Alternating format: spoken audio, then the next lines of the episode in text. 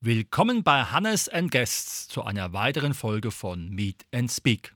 Unser heutiges Thema Waldbegeisterung mit Gerald Klamer. Herzlich willkommen. Ja, hallo. Ich freue mich auch sehr. Gerald, wie bist du zum Wald gekommen oder kam der Wald zu dir? Also ich bin als äh, kleiner Junge in einem Dorf mit 500 Seelen aufgewachsen, äh, direkt am Wald. Der Wald war sozusagen mein erster Spielplatz und ja, deswegen war eigentlich der weitere Schritt, als es äh, an die Berufswahl ging, hin zum Förster eigentlich ziemlich logisch für mich. Sehr schön. Das heißt also, du hast schon Wald intensiv aufgesogen in deiner Kindheit. Dann kam die Ausbildung zum Förster. Wo warst du Förster oder wo bist du Förster? Ich war äh, Förster in Hessen, äh, 25 Jahre lang. Eigentlich die meiste Zeit in äh, Mittelhessen, äh, zuletzt im Biedenkopfer Raum. Jetzt haben wir ja ein Projekt von dir, was sich Waldbegeisterung nennt. Wie bist du auf dieses Projekt gekommen? Weil es ist ja dann doch etwas mit sehr viel Engagement und vielleicht manchmal einigen Fußschmerzen. ja, schön, schön gesagt. Ja, äh, dem deutschen Wald geht es äh, seit drei Jahren so schlecht wie nie.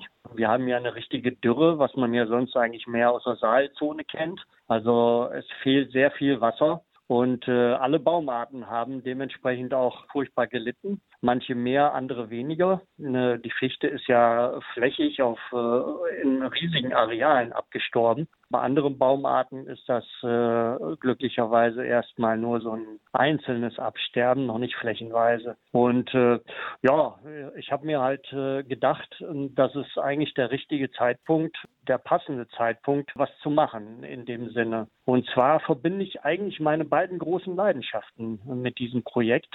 Die Leidenschaft für den Wald hattest du ja schon erwähnt, die ich seit Kindesbeinen habe. Die andere ist die für das Wandern. Also ich wandere tatsächlich schon äh, seit Jahrzehnten überall auf der Welt. Ja, in Antarktis war ich noch nicht, aber vom Himalaya über die Anden, die Rocky Mountains, natürlich auch die Alpen und Skandinavien, bin ich halt schon sehr, sehr viel unterwegs gewesen und äh, ja, sicherlich auch äh, ein paar tausend Kilometer schon in Wanderschuhen absolviert. Und ich dachte eigentlich, das äh, wäre eine gute Sache, das beides so zusammenzubringen. Und seit 26. Äh, Februar bin ich jetzt unterwegs. Ich bin äh, in Marburg aufgebrochen zu einer 6000 Kilometer langen Wanderung. Hat mich selber erstaunt, wie lang das dann ist weil äh, Deutschland hat ja nur eine Nord-Süd-Ausdehnung von 1000 Kilometern. Aber ja, wenn man die Route so anguckt, äh, ist es eigentlich einmal außenrum mit etlichen Abstechern landeinwärts. Und da kommt halt dann doch so eine Strecke zusammen, weil ich will halt auch alle Flächenländer, äh, alle Nationalparks mit größerem Waldanteil, alle großen Waldgebiete und so weiter besuchen. Ja, wie gesagt, Aufbruch 26. Äh, Februar. Jetzt bin ich zehn Wochen unterwegs, also eigentlich noch ganz am Anfang. wie sieht es dann aus mit dem Wanderer? Du übernachtest ja sicherlich auch mal im Wald. Und wie sieht es auch aus mit der Ernährung? Ja, also ich übernachte eigentlich äh, sozusagen immer im Wald. Ich zelte nicht. Zelten ist im äh, deutschen Wald eigentlich in allen Bundesländern verboten. Aber äh, so auf einer Matte im Wald oder mit einer Plane als leichten Regenschutz zu übernachten, ist durchaus erlaubt. Und das mache ich auch. Am schönsten ist es halt, wenn äh, das Wetter gut ist. Dann habe ich also nichts äh, zwischen mir, dem Baumkronen und dem Himmel. Und ja, wenn es regnet, dann habe ich halt die Plane darüber oder suche mir auch schon mal eine Schutzhütte. Circa einmal in der Woche muss ich allerdings irgendwo an Strom um äh, meine Geräte zu laden. Also mein Handy ist meine Kommunikations-, aber auch Navigationsquelle. Und ich habe auch einen Laptop dabei weil ich schreibe tatsächlich äh, jeden Abend über das, was ich so beobachtet habe, in meinem Blog Waldbegeisterung. Einfach bei Google Waldbegeisterung eingeben, dann findet man das sofort, ist ganz oben. Und äh, ja, teile so also auch während ich unterwegs bin schon meine Eindrücke mit möglichst vielen Leuten. Ja, und was ich esse, das waren ja zwei Fragen auf einmal. Äh, ich habe keinen Kocher mit aus äh, Gewichtsgründen aber auch weil ich von früheren Touren weiß, dass ich nicht unbedingt warmes Essen brauche. Und auch, weil beim Gaskocher, wenn ich den mitnehmen würde, müsste ich ja immer den Gaskartuschen-Nachschub organisieren. Ich komme eigentlich nur selten durch größere Städte, wo das möglich wäre. Ich sag mal, möglich wäre außerhalb von Corona-Zeiten. Ja, und dann habe ich noch so einen kleinen Holzkocher. Aber Feuer machen im deutschen Wald ist natürlich auch ein No-Go. Und äh, deswegen kalte Küche. Müsli morgens, Schokolade mittags und eine Mischung Haferflocken, äh, Nüsse, Babypulver, Wasser äh, abends, um das mal einfach auf den Punkt zu bringen. das heißt also, du lebst sehr reduziert, um es mal vorsichtig zu umschreiben, aber gesund. Ja, das, das kann man so nennen, genau. Von wegen gesund. Es ist natürlich so, wenn ich einkaufen gehe, dann kaufe ich mir auch schon mal frisches Obst was ich dann auch ziemlich schnell esse, weil Gewicht ist alles. Ich will es ja nicht länger als nötig mit mir herumschleppen. Ja, von daher denke ich schon, dass ich mich relativ gesund auch unterwegs ernähre, genau. Du bist ja nun im Wald unterwegs, wirst natürlich auch auf viele Tiere treffen. Was ist dir da schon alles begegnet? Ja, eine ganze Menge. Ein echtes Highlight äh, war eine Wildkatze in der Eifel die äh, in aller Seelenruhe abends in der Dämmerung äh, über eine Wiese gestreift ist. Also ich habe zwar schon einige Male bisher äh, in meinem Leben, auch in meinem Berufsleben Wildkatzen gesehen, aber das ist natürlich trotzdem jedes Mal wieder ein echtes Highlight. Und äh, ja, das Sehen ist das eine, aber das Geräusche, die Geräusche sind das andere. Und das ist abends besonders schön, wenn ich dann halt äh, die Waldkreuze oder die Waldohreulen rufen höre. Oder oft fliegen auch Waldschnepfen über mich hinweg, die also, also auch äh, ganz charakteristische Geräusche von sich geben. Kennen die meisten Leute wahrscheinlich nicht, aber für mich immer wieder schön. Kann man sagen, dass trotz des bekannten Waldsterbens der Wald auch noch lebt?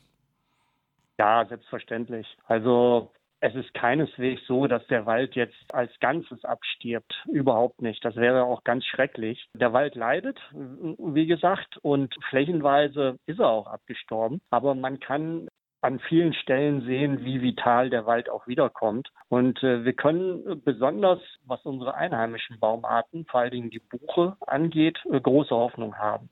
Deutschland wäre halt von Natur aus ein Laubbaumland und die Buche wäre die Baumart Nummer eins. Und bei der Buche ist es halt so, dass die in der Regel nicht gepflanzt wird, sondern sich halt natürlich aus den Bucheckern praktisch verjüngt.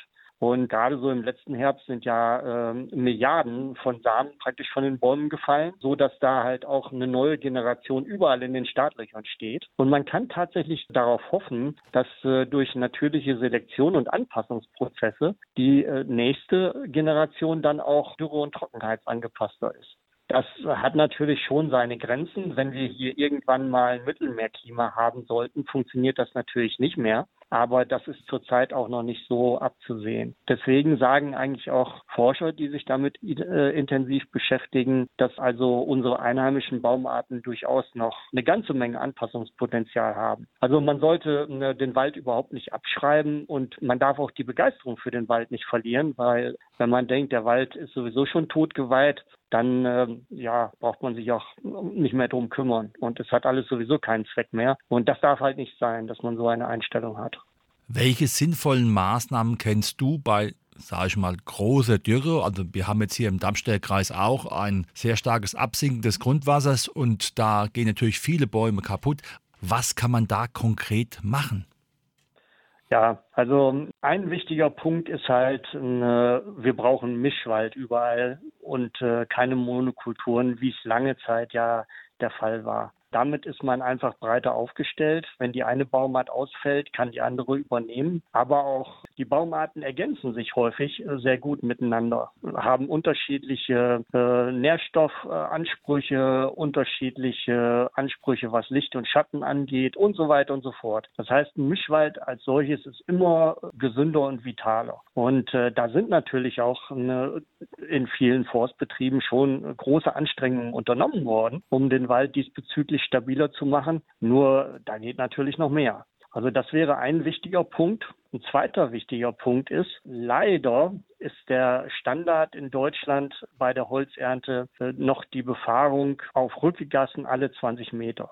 Rückegassen, das sind praktisch die Linien, über die das Holz aus dem Wald an die festen Wege gefahren wird. Großteil der Holzernte wird ja inzwischen auch mit äh, großen Vollerntern, den Harvestern gemacht und die können halt nur zehn Meter weit greifen. Das heißt, man braucht da alle 20 Meter so eine Linie, die dann auch vier Meter breit sein muss, weil das sind halt schon riesige Maschinen. Rein rechnerisch sind äh, damit dann schon 20 Prozent des Bodens befahren. In der Realität ist das häufig sogar noch mehr, weil wir sind ja nicht überall in der Ebene, sondern Berghänge laufen ja oft so kuchenförmig zusammen, so tortenstückmäßig. Und wenn man da an alle Bäume rankommen will, braucht man einen noch dichteren Rückegassenabstand. Das ist also äh, in der Praxis sehr weit verbreitet, dass dann auch 30 oder mehr Prozent der Fläche befahren werden. Und so äh, befahrener Waldboden ist verdichtet und kann halt wesentlich weniger Wasser speichern als ein gesunder Waldboden. Daneben hat es auch unheimliche Auswirkungen auf äh, Pilze, Bodenorganismen und, und, und.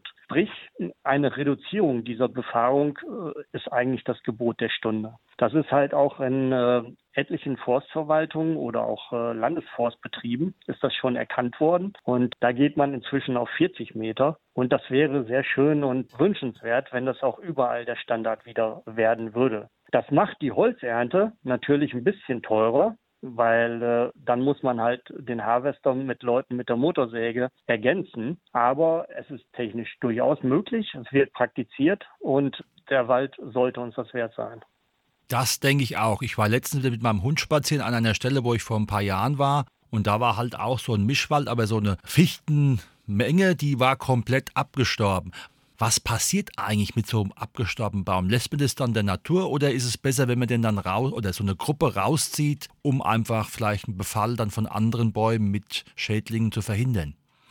Ja, also bei den Borkenkäfern ist es so, dass die nur in die Bäume gehen, wenn die äh, Rinde noch dran ist. Und oft sieht man das ja so, ne, dass die Rinde zum größten Teil schon abgefallen ist. Da sind die Borkenkäfer längst raus und äh, da, von äh, solchen äh, Bäumen geht auch keine Gefahr mehr aus für angrenzende noch gesunde Bestände. Und es ist halt so, dass äh, die Holzpreise sind ja sehr, sehr stark gesunken und es ist oft eigentlich kaum noch wirtschaftlich, so ein Holz überhaupt aufzuarbeiten. Im Gegenteil, wenn man das, ich rede jetzt nicht von den Wegen, entlang der Wege muss man natürlich schon die Bäume fällen, damit sie halt nicht auf den Weg irgendwann fallen und dann gefährlich sein können. Aber weiter von den Wegen entfernt im Bestand ist es oft sogar sinnvoll, solche Bäume stehen zu lassen, weil die spenden halt noch ein bisschen Schatten, Windruhe, Feuchtigkeit Feuchtigkeit und so weiter. Das heißt, sie erleichtern der neuen Waldgeneration den Start unheimlich. Und äh, wenn man das alles abräumt, was äh, zurzeit leider auf Riesenflächen gemacht wird, da erzeugt man eine Art Steppenklima mit absoluten Extremen im Winter und im Sommer. Und unsere Waldbäume, das sind halt keine Steppenbäume, sondern Waldbäume und die brauchen ein Waldklima. Deswegen so riesige Freiflächen, wo die Sonne dann unbarmherzig draufknallt, das ist gar nicht das Richtige für die. Deswegen macht es eigentlich Sinn, äh, solche Flächen nicht total zu räumen. Für das Auge des Betrachters ist es etwas tragisch, aber es hat trotzdem seinen Zweck, dass die kaputten Bäume quasi stehen bleiben. Genau, also das ist äh, durchaus sinnvoll. Sehr schön, da haben wir auch mal wieder ein bisschen Aufklärung geleistet. Wie sieht es aus mit der Waldbegeisterung grundsätzlich? Was kommen jetzt bei dir für nächsten Laufziele an und welche Message willst du auch rüberbringen? Ja, ich bin äh, bislang von Marburg. Das ist äh, Marburg ist Start und Ziel der Wanderung. Es ist also eine große Runde um Deutschland. Bin ich äh, durch Nordrhein-Westfalen gelaufen, Sauerland, Siegerland, Bergisches Land, bei Bonn über den Rhein, durch die Eifel an die Mosel. Der Mosel bin ich bis zum Rhein gefolgt, habe dann noch mal einen Abstecher nach Hessen gemacht in den Taunus und bin dann wieder in Rheinland-Pfalz über den Rhein, durch den Hunsrück, ins Saarland, äh, durch den Pfälzer Wald, wieder über den Rhein in, äh, im Bienenwald und ja, dem Schwarzwald praktisch nach Süden gefolgt zum Feldberg und dann über die Wutachschlucht zur Schwäbischen Alb ja, die Schwäbische Alb bin ich jetzt hochgelaufen und mache jetzt ein paar Tage eine Schreibpause, weil ich will über dieses Projekt auch ein Buch schreiben und da erstelle ich jetzt gerade halt äh, Exposé und Probekapitel, um das dann halt auch äh, Verlagen entsprechend anbieten zu können. Nach dieser kleinen Pause geht es dann weiter über die Schwäbische Alb ins Allgäu, folge dann dem Alpenrand und dann geht es weiter in den Südosten Bayerns, äh, Bayerischer Wald und ab da bewege ich mich dann erstmal wieder nach Norden. Ja, so ein kleiner Abriss. Bis bislang. Gab es schon wunderbare Momente für dich, wo du gesagt hast, das ist eigentlich genau das, was ich mir wünsche und auch das Gegenteil, oh Gott, wie hat sich hier der Wald entwickelt? Ja, sowohl als auch.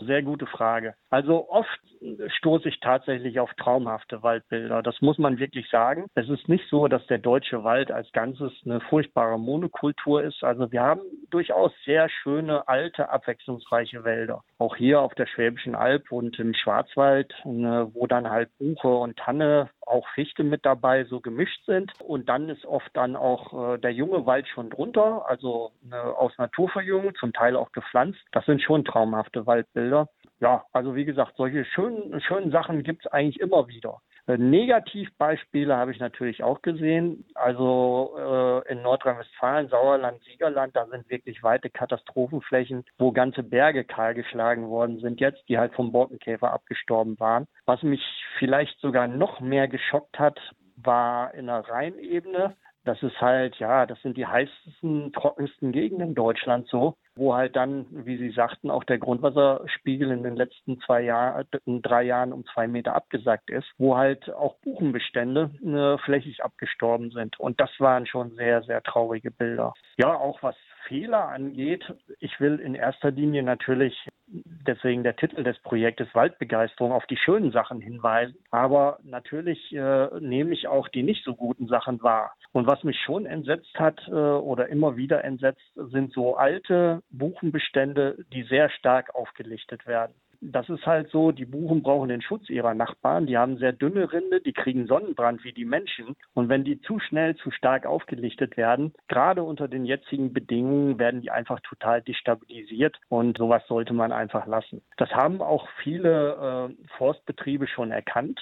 Zum Beispiel hat Rheinland-Pfalz da auch ein Moratorium vorgesehen, also dass in den alten Beständen jetzt in diesem Jahr äh, gar nicht eingeschlagen werden soll, mit ein paar Ausnahmen. Also das Problem ist durchaus erkannt, aber nichtsdestotrotz habe ich äh, unterwegs auch Bestände gesehen, wo man das halt überhaupt nicht beherzigt hat. Und das sind schwere Fehler meiner Meinung nach. Mhm.